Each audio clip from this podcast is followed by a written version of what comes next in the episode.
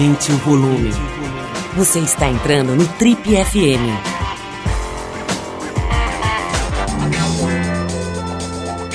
Oi, aqui é o Paulo Lima e a gente começa agora mais um Trip FM, o talk show da revista Trip.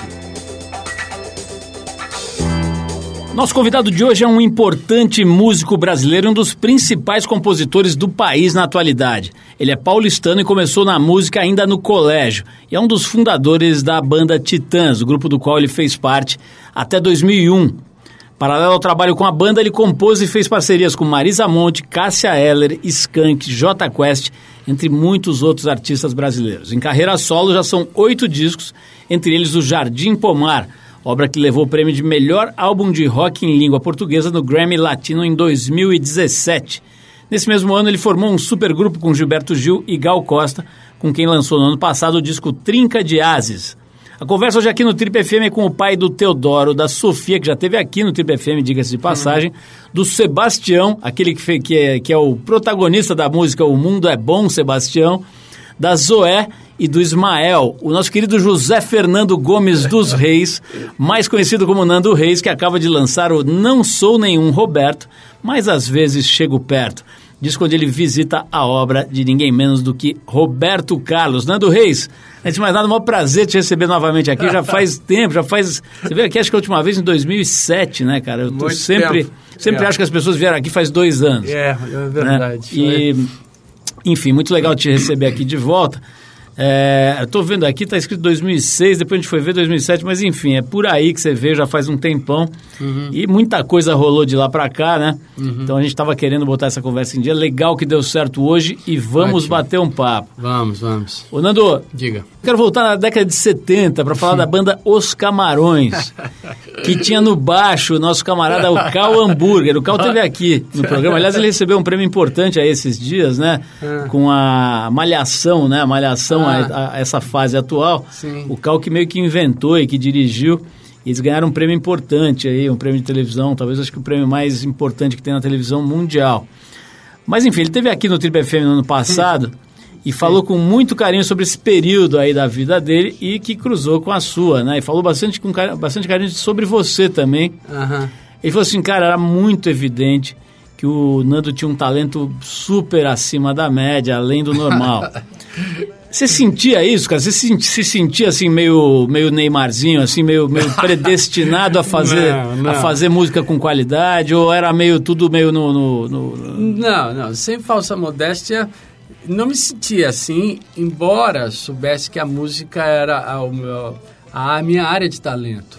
Porque embora eu tivesse outras formas de expressão, por exemplo, desenhava e tinha um grupo de amigos, da, da onde o Cal fazia parte também, que se tornaram artistas plásticos de grande renome e importância. A Leda Catunda, Rodrigo Andrade, o Carlito Carvalhosa, era da mesma turma lá do Equipe.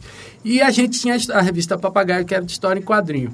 Mas eu, olhando para eles, via que eu não tinha aquilo. O meu barato era a música e aonde eu queria e achava que podia render, vamos dizer assim. Uh, mas tudo isso era um pouco de aspiração de adolescente, sonho, desejo, sem mesmo até a, a, a certeza ou saber o caminho para me profissionalizar, que essas coisas meio que acontecem por acaso, né? Aquela mistura de, de perseverança, de insistência, sorte e tudo mais que se deu assim, o Camarões, voltando agora à pergunta, onde o Cal Hamburg era o contrabaixista, o Paulo Monteiro, que eu, a quem eu mencionei agora, artista plástico, tocava guitarra, e era uma banda que foi formada lá no Colégio Equipe para que inscrever uma música no segundo festival de música secundarista do Colégio eh, Santa Cruz, né? De 1979, no qual escrevemos uma música minha do Paulo chamada O Pomar, que ganhei, ganhei o festival.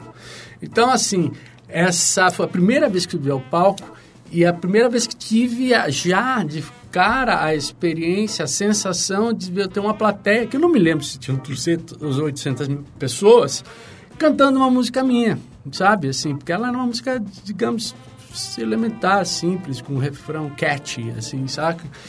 E foi barato, mas uh, daí, assim, até inclusive nesse primeiro lugar, ganhamos, ganhei um prêmio dinheiro que eu pude comprar dois amplificadores de Anine, que a gente chamava de baguinhos, que foram fundamentais para a gente começar os ensaios com os Titãs. A gente usava esses amplificadores até mesmo para fazer show. E, obviamente, ali também, vamos dizer, essa... Eu me juntei a gente muito talentosa. Os Titãs era, eu posso dizer, uma seleção. Seleção de craques, assim. E, obviamente, isso ajuda, né? Jogar, bater bola com gente com craque é fácil, né? Ô, então vou te dar mais um dado inusitado sobre esse festival. Eu tava lá, cara. Eu, Pô, não é possível, eu tava cara. lá, eu estudava no Santa Cruz. Você tá a falando gente tem sério? mais ou menos a mesma idade, sou um pouquinho mais velho. Eu tava lá, cara. Eu, não- eu confesso que eu não lembrava que- exatamente que você tinha ganhado ali, É. mas eu tava lá nesse festival assistindo, ali, muito mais interessado na mulherada, tentando beijar alguém. Ah, é. né? É, eu interessado em ganhar, em subir ao palco para fazer a mesma coisa. Mas enfim, cara, eu acho que eu tava lá, eu me lembro desse festival aí. Uau, Bia. Então eu devo ter coisa. te aplaudido ali, cara. E estamos aqui 40, quantos anos depois? Puta, Sei lá. né? É, 45. 79, 40. 40 Foi anos, né? Exatamente 40 anos. Após. aqui juntos, se Deus quiser, por mais uns 80. É, eu, é o meu... Mas, Nando, eu, curiosidade, cara, você, eu, eu eu já citei algumas vezes aqui um amigo meu de, de infância, que é o Zezinho Mutarelli, que, que se tornou músico profissional, faz trilhas para cinema e tudo mais. E ele era assim, a gente andava, às vezes, moleque, assim, 12 anos, andando junto, de repente aparecia um, uma casa de alguém, tinha um piano meio quebrado, ele sentava no piano e começava a tocar, ele nunca tinha tido aula, Sim. nunca tinha tido nenhuma instrução, e ele sabia tocar as coisas, ele pegava violão e tocava, tal. era uma coisa meio, assim, Aham. inacreditável de vocação, Sim. e acabou sendo a, a vida dele profissional. Você tinha uma coisa assim, de, de meio que nascer sabendo música, Não. ou foi tudo ralação? Não, não. Eu acho que tem uma coisa, tem uma, o que eu posso chamar de uma musicalidade, mas não é nesse grau. Quem tinha, tem isso é o Paulo Miklos. O Paulo é o cara que senta, toca, tocava todos os instrumentos, qualquer coisa. Se tiver um trombone, se tiver uma flauta, ele tira som de qualquer coisa. Eu não. A minha relação com música e a minha eu acho que aquilo que me compõe como um artista, ela conjuga algumas áreas de uma maneira original, que é a questão da linguagem, que eu acho que é onde eu consegui desenvolver e tenho facilidade, talvez, com a palavra, sabe? Há alguma coisa da, do senso melódico também que eu que é inata. Mas, assim, tecnicamente, ou mesmo musicalmente, eu sou meio rudimentar. Eu aprendi, tenho pouca formação, não tenho nada, nenhuma formação, digamos, acadêmica ou, como se diz, formal, assim. Formal. Formal. Não, eu sou um músico popular, ah, daquele que tira de, aprendeu de ouvido, tive algumas, enfim, rudimentar mesmo. E ralo pra caralho. pra to- e, tu- e foi na base de tocar, né? Aquela coisa. Ganhei um violão muito cedo e daí to- tocava o dia inteiro. Ô, Nando, eu falei aqui na introdução que você é um dos principais compositores do país na atualidade. Isso é comprovado por várias lógicas, por vários indicadores. Mas uma- um deles é que você está na lista do ECAD como um dos maiores arrecadadores de direitos autorais do Brasil. De onde se conclui que você é um bilionário e deverá entrar na próxima lista da Forbes. Eu tô, é na beira. Ô, cara, como é que é isso? Essa indústria está funcionando? Quer dizer, você ainda cons- você consegue viver de direitos autorais no Brasil? Como é que é isso? Isso se junta à pergunta que você deixou no ar e não completou, sobre o descanso. Ah, Na é. verdade, eu sou um... A questão de direitos autorais é uma somatória. Eu tenho uma carreira, digamos, longeva, uma boa quantidade de músicas compostas e gravadas que tocam. E é, é, é, um- é uma somatória de centavos, vamos dizer assim, especialmente agora que é o do streaming, né? O streaming é um negócio de pegar uma, uma ervilha e fatiar em uma gilete e fatiar. Mas assim que se chega ao, ao montante. E, e o, o que faz parte, uma- um número importante desse montante é a quantidade de shows. Porque eu tenho que fazer. O dinheiro que eu ganho vem de shows, não vem de direito autoral. E uma parte daquilo que é a bilheteria vai para o ECAD e retorna para mim, certo? Então eu mesmo produzo o meu trabalho, promovo o meu trabalho e acho esse dado não exatamente ah, de fácil comprovação, porque é- é Eu nem sei se eu estou mais na lista dos 10. Acredito que não. Tive um dia. Né? Eram essas listas eram anunciadas. A nossa, a, nossa, a nossa matilha de cães perdigueiros farejadores, que é a nossa produção, afirma que você está assim. Ah, então eu tô ótimo. Então, Fico feliz. Pode ir torrando a grana no shopping desde Pô, já. Não, não preciso nem eu ir ao shopping. Tenho cinco filhos e eles levam Só de requeijão, né? Só de requeijão já vai uma fortuna. Ô, Nando, fala um pouquinho desse disco aqui. Eu anunciei aqui no começo. Eu vi um, um trecho do, do clipe, né? Da, uhum. da, de uma das faixas, né? Que acho que é a faixa que, que gerou essa história desse disco ter sido feito para a Vânia. Tá, vamos isso. falar sobre isso? Vamos. Mas primeiro me conta um pouquinho, como é que é fazer um disco de versão, né? Você fez muita, muita música com parceiros, né? Uhum. Cássia Eller talvez seja uma das mais uh, conhecidas, a tua parceria com ela, mas tem Skank, tem um monte de gente boa, J Quest. Mas eu quero saber assim, como é que é esse outro jogo, essa outra abordagem, que é pegar a obra de alguém muito consagrado, né? Puta, hum. difícil imaginar alguém mais consagrado que Roberto Carlos, hum. e fazer a tua interpretação, a tua leitura dessa obra. Como é que é? É engraçado. Eu hoje também falando, dando entrevista, nesse período de lançamento, uma pessoa usou a palavra audacioso. Eu acho que é, é um, um bom adjetivo para esse projeto, porque é quase que uma audácia gravar uma música do Roberto Carlos, que é consagrado não só como autor, mas especialmente como intérprete. E, de fato, eu, como artista, talvez a, minha grande qualidade, uma, uma área de excelência, não é exatamente como cantor, é uma somatória. Então, a questão toda era identificar dentro do repertório e, e arranjar aquilo que coubesse na minha voz e que eu tivesse completamente domínio do significado para que pudesse cantar e dar a, a, a, a, música a minha própria voz, não apenas o meu timbre, mas o sentido de interpretativo. E, na verdade, é uma coisa meio simples. Para uh, o critério de escolha é aquilo que me emociona, me toca e, consequentemente, no qual eu tenho afinidade e consigo me reconhecer. E, a partir disso, é um trabalho técnico como qualquer outro, de procurar um melhor arranjo, de faz... Mas, assim, é claro que tem o termo da comparação, a Roberto Carlos gravou. E isso também fez com que eu tivesse um certo cuidado na seleção do repertório, embora eu tenha tido a ousadia, daí sim, de pedir autorização para gravar detalhes, que foi negada. Porque detalhes talvez seja a música mais emblemática, talvez emoções e detalhes sejam as músicas mais emblemáticas, obras-primas do Roberto, no qual uh, eu depois falei que ainda bom que ele não permitiu, porque eu não sei se eu conseguiria fazer uma versão que superasse a dele. Como é que foi? Você, você teve um encontro com ele para conversar tive, sobre isso?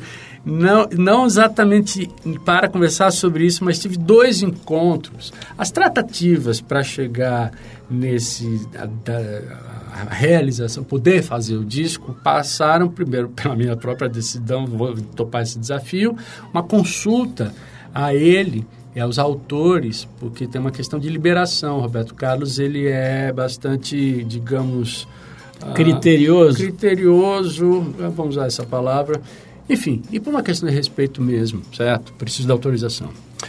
Ah, isso foi intermediado pelo Dodge Sirena, que é o empresário dele, e evidentemente tudo isso levado ao Roberto Carlos, e ele negou duas.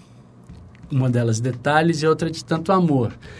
E daí eu falei, detalhes, beleza, mas de tanto amor era uma música chave dentro daquilo que era a escalação do time. E eu liguei pro Dodge na maior cara de pau, falei, Dodge, queria que você perguntasse pro Roberto se ele não pode reconsiderar essa decisão.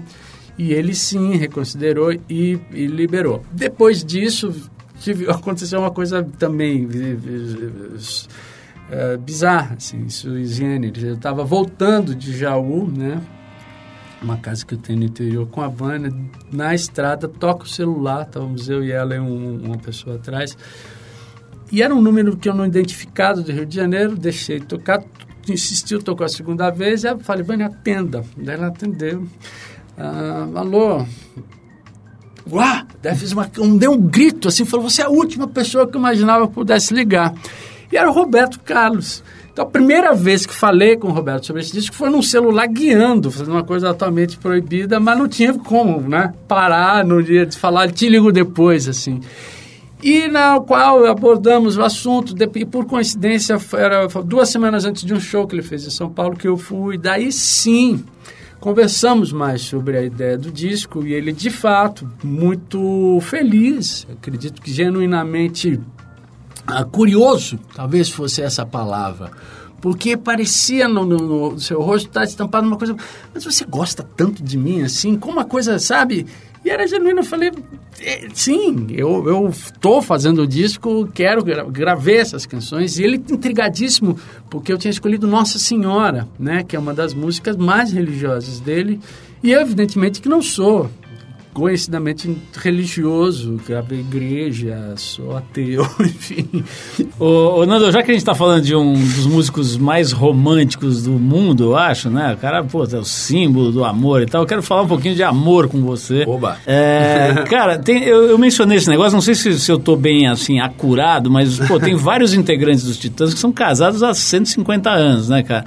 É, ou, ou, pelo menos tem relacionamentos muito duradouros, né? Sim. Que, em geral, não se associa a essa cena do rock and roll. Né? Não sei se eu estou com um estereótipo meio vencido, é, é. mas o fato é que vocês têm lá, vocês, a turma dos Titãs, né? Tem uma história aí de relacionamentos, né? Uhum. É, é, muito duradouros, cara. E a sua, em especial, né? Você conheceu a Vânia com 15 anos, 15 é isso? Anos, Ela tem a sua idade, mais velha ou mais nova? Vânia tem a mais velha, tem dois anos a mais que eu. Tinha e ela 17. tinha 17, isso. E eu tô vendo aí uma tatuagem bonita, por sinal, né? No dorso da sua mão esquerda. Isso. Me fala um pouquinho desse, desse relacionamento e como é que ele de alguma maneira inspira aí uma faixa, quer dizer, enfim, como é que é a ligação dessa tua história com a Vânia e desse disco agora?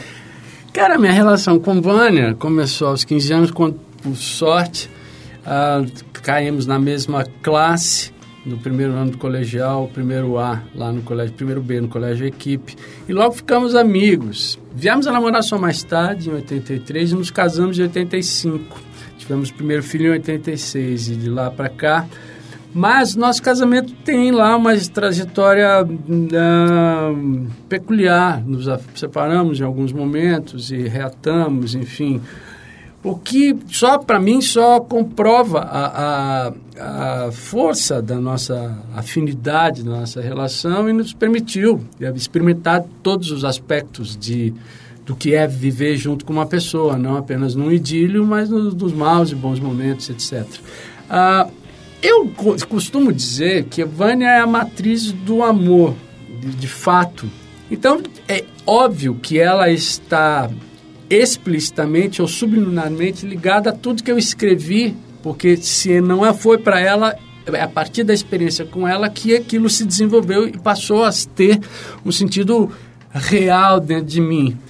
Uh, e no caso desse disco, é, é, engraçado, porque a música que eu escolhi para ser o single e fazer o videoclipe foi Amada Amante, e que foi por uh, sugestão do Jorge Bispo, que fez a direção, o clipe foi feito todo com material de, do, da nossa história, de documento familiar, assim, é uma espécie de documentário, e tem a presença da Vânia, uma pessoa que é extremamente reservada, que nunca gosta de aparecer, e fizemos e o qual deu uma, uma espécie de identidade ao disco, né, vindo com essa canção como carro-chefe.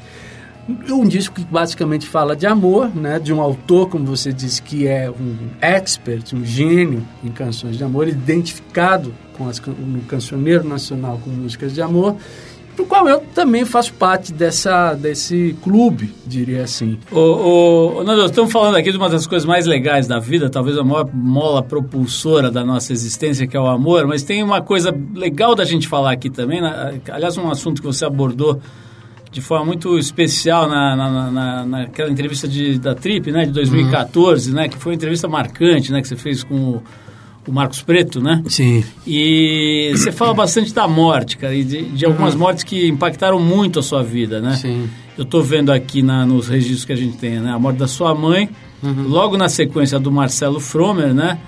Que tão querido, né? Uma figura que ficou assim é. o Brasil inteiro comovidíssimo com aquele impacto, né? Aquela era um cara muito querido, né? Assim, Sim, muito fofo, sim, né? sim. E depois a da Cássia Eller, que é uma estrela, né? Uma figura assim do panteão aí dos artistas brasileiros mais gostados, né? E especialmente para você tem uma, uma relação muito forte. Como é que é, cara, essa ideia da, da, da finitude, assim? Como é que você lida com isso? Cara, eu tive de fato. Ah, primeiro, falando, ess- essas três mortes são muito, ah, ass- digamos, quase que assustadoras ou, ou modificadoras da minha própria das- relação com a vida. Mas a morte de Marcelo e Cássia, que foram separados por seis meses, foram decisivas para tomar decisões, inclusive que uma delas de sair dos Titãs fazer que eu falei, "Pô, eu não posso ficar esperando, que pode acontecer, atravessar como o Marcelo foi atravessar a rua e ser atropelado. Então, é preciso fazer as coisas enquanto se está vivo. E, ao mesmo tempo, eu que sempre, como disse bastante na abordagem dessa entrevista de 2014, vivi, de certa maneira, muito inconsequentemente ou muito descuidadamente com, com saúde, tudo, usando drogas, bebidas e tudo mais. Algo que, passado o tempo, o corpo se ressente. E viver não é apenas sobreviver ou estar andando. É preciso fruir e usufruir da vida. E eu, de fato, ah, com 56 anos agora, já olho de uma maneira diferente. Ah, não só pelo, pelo, claro, ah, pela alteração do próprio corpo, mas com no sentido de que há certas coisas que não não há tempo infinito mais para tal. Embora tudo isso seja relativo, cada um de nós, com você jovem de 25 anos e tanto eu e você, Paulo, possamos morrer aqui e acabou. Não é uma coisa uh, clara, assim, tá, estabelecida. Mas uh, eu, o, o, o, disco de Informar foi um disco onde isso era um assunto muito presente, sabe? Eu acho que as músicas ali falam disso. Tem a música Inimitável, que coincidentemente é um, o nome de um disco do Roberto, que fala, tem o, o refrão é, se vamos todos morrer, então vamos tratar de viver. De certa maneira é uma espécie de lema que eu adotei e viver bem. Ô, ô Nando, você tá, como eu, aqui na reta, assim, olhando para o número 60 ali, né? É, exato. Como é que é, cara? O que que, o que, que de mais relevante mudou na tua cabeça, por exemplo, em relação aos 40? Né? Quer dizer, como é que, o que que, o, que, que diferença você nota na tua postura, na tua visão de mundo, nas tuas decisões, na sua escala de valores? Mudou alguma coisa radicalmente ou não? Cara, mudou, sim. É engraçado. A, a, a, entrada nos 40 eu, passou despercebida. Talvez eu estivesse tão louco que eu nem me dei conta, sabe? A entrada dos 50, que já fazem seis anos, ah, foi onde eu comecei a, a desacelerar e, e, perceber que ah, eu estava cansado dessa intensidade e dessa ideia de, de não ter mais limites e de infinitude, sabe? Pelo contrário, comecei a olhar e perceber que essa é, forma in, insaciável ou frenética no qual eu vivia me privava de ter, de usufruir, exatamente. Eu, eu tinha a sensação que eu tinha que eu, eu nunca estava onde eu estava, eu sempre estava num lugar, mas desejando estar no próximo e já pensando, acho que o nascimento da minha neta agora, que tem seis meses, é a minha segunda neta, ela de fato se a, a me ajustou com algo que eu busquei tanto tempo e que venho praticando, mas agora me sinto à beira dos 60, nem tanto nessa com 56 recém-completo, mas nesse momento da minha vida, disposto e mais ah, feliz com essa forma de viver e de estar com os outros. Eu quero ver meus netos crescerem, sabe? E não quero, não quero, voltando de novo à sua pergunta que não foi feita, quero desacelerar, não quero trabalhar tanto, quero fazer outras coisas. Porque o meu trabalho ele tem uma coisa que é fascinante também. Ele é não só o palco, como fazer algo que me dá muito prazer, que é tocar música, mas que existe, exige um deslocamento no qual, de alguma maneira, eu vivo muito sozinho. sabe? E, eu, eu gosto, sou meu workaholic, gosto de trabalhar, preciso trabalhar, mas ele me priva de coisas banais, prosaicas, passar um sábado e ver uma exposição, sabe? Assim, eu tô, a sensação é que eu tô sempre de passagem em casa. Isso é muito chato. E a, a Gal, que é a minha neta, de alguma maneira, hoje chegando em casa antes de vir para cá, encontrei meus filhos, por acaso, todos já não moram mais comigo, só uma mora comigo, né? Ah, e tive essa prazerosa sensação de falar: ah, que bom estar lúcido, estar sóbrio, estar calmo e ter a idade que tem. Enfim, difícil abordar esse assunto sem tergiversar. Ô, ô Nando, a gente tava falando aqui sobre essa coisa do envelhecimento, de ficar mais velho e tal. E eu brinquei aqui, mas é verdade, né? É, geralmente associado com essa coisa da rabugice, uma coisa de você ficar mais seletivo. É, você não sim. aturar qualquer coisa, Sim. você não querer em tudo, né? Sim. E você falou muito dessa coisa da ansiedade da, da juventude, que no teu caso, cara, por essa vida de estrada, de rock and roll, deve ter sido ainda mais louca, né? Uhum. Me fala um pouco assim, você se sente menos ansioso agora, se sente mais rabugento? Qual é o seu estado atual? Eu não me sinto rabugento, mas eu, eu concordo que sou seletivo. Ah, meus filhos acham que eu estou ficando louco, ficando maníaco, enfim, que é, é- Qual seria a sua a principal acusação de mania? Seria Eu qual? não consigo nem saber dizer, porque eu acho estapafúrdia, mas eles talvez tenham alguma, alguma razão. Eu, eu, na verdade, de, novo, ah, a minha mudança de hábitos faz com que tudo fique muito melhor para quem está comigo, para quem vive, principalmente para mim. Então, nesse sentido, eu acho que eu sou muito mais tolerante, ah, mais, mais presente, sabe? Mais calmo, assim. Eu tenho... ah, enfim, só porque você falou a palavra rabugento, e é uma ideia... Eu, na verdade, tenho menos... Eu tenho, eu é curioso, eu sou mais tolerante, mas, ao mesmo tempo, eu não tenho mais paciência para certas coisas que eu já sei que não que não interessam, que não vão poder mo- modificar, entendeu? Pessoas que têm ideias obtusas e são fechadas, não entro mais em essa loucura que está no mundo, quem é de um lado, quem é de outro, não sei o que lá. Essas coisas já não tenho mais disposição, sabe? Eu não tenho muito mais tempo para achar que eu vou mudar uma pessoa que não me interessa, assim. Nando, é, nessa entrevista que eu mencionei agora, que foi uma entrevista importante aqui na, na história da Trip, acho que na tua carreira também, na entrevista de 2014. Aliás, quem tiver curiosidade, vale a pena ir lá no trip.com.br, você dá uma busca no nome do Nando, você vai achar essa entrevista que é bem legal. E é, nessa entrevista, cara, você abriu de uma forma muito honesta, né, cara, que, que não é comum, né? Hoje, pô, qualquer figura pública tem lá uma espécie de release, né, assim, que ela recita o release e fica por ali para se preservar. Ao contrário, você abriu bastante, né, da tua relação com drogas e da tua, do, de, de uma série de, de- de dificuldades na vida. A gente está vendo agora, com bastante apreensão, digamos, uma certa dose até de tristeza, essa luta do Fábio Assunção, né, que também teve na- na- na- na- nas páginas da Trip aqui falando sobre isso recentemente.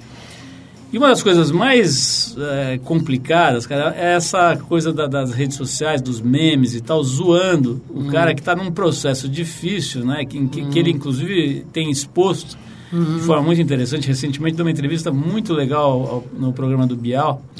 Como é que é, cara? Essa maneira como a sociedade está lidando, ao mesmo tempo é, tentando acolher em algumas fases, como por exemplo esse programa que eu citei do Bial, tentando ali dar um espaço importante para essa conversa. cara. Do outro lado, todo mundo xingando, fazendo máscara de carnaval com a cara dele e tal. O que você acha que isso diz, cara, sobre o momento da gente? Assim, como é que você, você é, é, lê a sociedade tendo esses do, essa, essas, essas duas formas de lidar com a mesma questão? Cara, eu acho que tem um problema que é o seguinte. Eu ontem estava falando, peraí, que é- é- o assunto não é fácil. Que cabe a, a gente mesmo escolher se você o que você quer fazer. Quem se utiliza de toda essa facilidade para atacar, tá errado. Tá errado. O que é impressionantemente se tornou um modus operandi de, de, atual, que é que está relacionado a essa coisa das redes sociais, que é um espécie, o anonimato, a leviandade com que você se posiciona, sem ter de qualquer maneira que, mesmo que um, qualquer tipo de consequência com a sua palavra, há uma irresponsabilidade e que permite essa, essa um monte de hipocrisias, de violências, de agressões e, e, e, e se envolver em questões de uma forma, inclusive, maldosa, certo? Eu fico, voltando à questão do Fábio, eu torço por ele, eu, na verdade. Eu tive problemas idênticos, certo? E é uma questão que você é um ponto, um momento da sua vida que uma decisão que tem que ser tomada e que nem sempre é fácil. Ontem mesmo eu vi um post do Casa Grande, né, que fez aniversário, agradecendo as mensagens de, de felicidade, de, de, de, parabéns e falando uma coisa engraçada. Porra, engraçada no sentido uh, bonita. Assim, olha, eu fiz, fiz aniversário, tem tantos aniversários que não me lembro, que estava tão doido assim. E hoje estou muito feliz por receber, etc., comentando. É o que eu torço para todo mundo. Na verdade, eu quero que as pessoas fiquem bem. Então, Nando, você falou sobre a, sobre a escolha, eu entendi o que você quis dizer, mas ao mesmo tempo tem uma, uma, uma explicação do que é dependência química, é justamente quando você perde o poder de escolher, né? Você hum. perde o poder de discernir. Tá, não, estou falando da escolha de quem resolve xingar e falar. Não claro, da, da questão da droga, na verdade não tem escolha. É uma dificuldade, precisa procurar ajuda mas só a pessoa pode querer ser ajudada. Não há muito e, tem, e não é. Eu posso, eu tenho a experiência própria de que levei muitos anos para conseguir e, e luto por isso todo dia. Ô Nando, como é que seria o sábado ideal na sua vida? Você falou que você fica ali, Pô, porque praticamente, bom, todo fim de semana você tem que dar show, você tem show. Todo fim de semana. Eu, felizmente... Invariavelmente, quer dizer, o ano inteiro. Invariavelmente. Eu tive as... vim de pequenas férias, ah, que eu consegui três semanas, depois viajar. O sábado ideal, para mim, de fato, continua ainda sendo no, fazendo um bom show. Talvez três por mês e um em casa. Ô, Nando, você tem apego às coisas, cara? Você tem coisas que você guarda, que você coleciona, que você não guarda que ninguém sim, mexa? Sim. Quais são essas coisas? Livros do Tintim, uma coleção de, de, de caramujos que eu fiz com meu pai, que agora está nessa, justamente nessa casa de Jaú. Uh, meus discos, meus discos. Eu tenho ainda discos, né? Hoje se fala discos de vinil, meus LPs. Ah, tenho uma grande coleção e sou muito, digamos, apegado a ela. Mas tenho o prazer que meus filhos ouçam. E eles ouvem e, e, são cuidadosos. Tem alguma coisa que você gasta muito dinheiro, você gasta grana que você, não, que você preferia não gastar, se pudesse? Discos. discos. Eu preciso me conter porque eu tenho mais discos do que eu posso ouvir. E eu tenho uma loucura de que eu compro discos repetidos, iguais, edições diferentes, assim eu não resisto. Nando, eu quero, que, quero te ouvir um pouquinho, assim, ainda que rapidamente, que a gente já vai terminando aqui, mas, cara, teu prognóstico para o Brasil nos próximos meses aí, vamos dizer 12 meses, cara, se, se poço tem fundo, a gente vai continuar caindo? Não, pelo jeito não tem fundo, a gente está longe de ver o fundo do poço. Ou muda completamente, que não há nenhuma perspectiva de mudar, porque as questões fundamentais não estão sendo atacadas, que é a educação e a igualdade social. Isso está longe de ser revertido. A gente tem um genocídio, uma parte da população completamente diferente. E eu não vejo perspectiva nenhuma. Eu sou absolutamente descrente desse governo, só vejo insensatez e de, de, incompetência. Enfim, não tenho nenhum tipo de esperança com essas pessoas que estão aí? Nenhum. Ô, ô, Nando, pra gente terminar, eu tô vendo aqui, eu não sabia, confesso que eu não sabia, mas você tá com. Parece que teu canal no YouTube é recente, Ah, né? é, é. Que tá bombando lá. Quem que posta pra você? É você mesmo? Eu, Você claro. põe seus 22 filhos pra trabalhar? né? Não, imagina, eu trabalho pra caralho. E no- Ainda mais no canal do YouTube, que a única graça é que seja eu, que seja legítimo. Eu trabalho, esse rapaz que está aqui comigo me ajuda, o JP, junto com a Carol, uma equipe minúscula de dois, e a gente lan- lança, sobe vídeos às quartas-feiras semanalmente. Bom, então fica o aviso aí pra quem ainda não viu, dá uma olhada se lá. inscreva, se inscreva. no canal do YouTube do, do Nando Reis. Nando, olha, brigadíssimo, cara, adorei te rever aqui. Eu também, Paulo, Vamos fazer obrigado. força para que não demore tanto tempo para ir para o próximo, né? Eu espero, assim Senão a gente vai espero. ter que fazer de, de bengalinha aqui o próximo Tá programa, se for daqui a 15 anos. Ô, Nando, obrigadíssimo, parabéns pela tua carreira de novo, né? Esse disco novo muito legal também. Recomendo que as pessoas vão procurar, vão ouvir, vão lá ao canal do Nando e também aos shows, né? Você tem alguma, alguma data próxima que você queira Tem, contar sim, pra gente? Exatamente. Então, gente, eu voltou lá, como inicio a turnê que divulga esse disco, não sou nem o Roberto, mas às vezes chego perto. Agora em junho, dia 1 e 2, eu vou estar no Palácio das Artes em Belo Horizonte, depois tem, eh, depois tem Porto Alegre, 12 de junho estou em São Paulo, 14 e 15, ah, 12 de junho estou no Rio de Janeiro, 14 e 15 em São Paulo, e evidentemente vocês consultem as redes sociais que vai estar tudo mais claro. Bom, depois dessa turnê, eu não sei se você vai entrar na lista da Forbes, mas o, o requeijão tá garantido da molecada. Requeijão não falta. Ô, Nando, obrigadíssimo. A gente vai fechar o nosso papo aqui delicioso com o Nando Reis.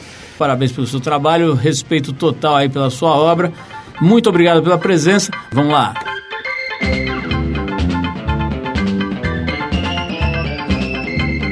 Bom, é isso, pessoal. O Trip FM é uma produção da equipe que faz a revista Trip e está há 34 anos no ar. A apresentação é de Paulo Lima, produção e edição de Alexandre Potashev. Quer falar com a gente? Escreve para o rádio@trip.com.br. Quer ficar mais perto do nosso trabalho? Procura a gente no youtube.com barra revista Trip. E na semana que vem a gente volta com mais uma conversa boa aqui no Trip FM. Abração e até a próxima.